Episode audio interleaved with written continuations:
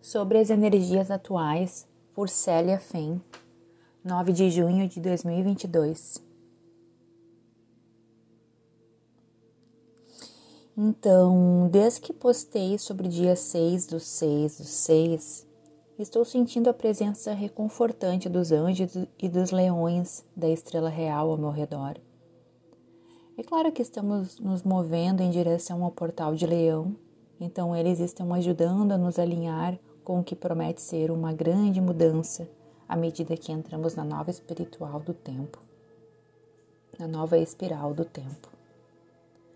Mas primeiro a lua cheia em Sagitário, chegando no dia 14 de junho e solístico no dia 21, devo dizer que não tem sido fácil desde o portal 6 do 6 do 6. É nos pedido que nos concentremos e mantenhamos nossa frequência alta na faixa de amor e compaixão, com um coração aberto de um corpo de luz e assinatura de energia clara. E é claro, toda energia de frequência mais baixa que nos cerca significa que estamos oscilando um pouco para cima e para baixo. O arcanjo Miguel nos lembra que somos parte da onda ascendente da nova terra e não da onda descendente da velha terra. Sempre que sentimos vibrações emocionais da velha terra nos puxando para baixo, precisamos nos reorientar para a nova terra e escolher conscientemente nos alinhar com o que está chegando.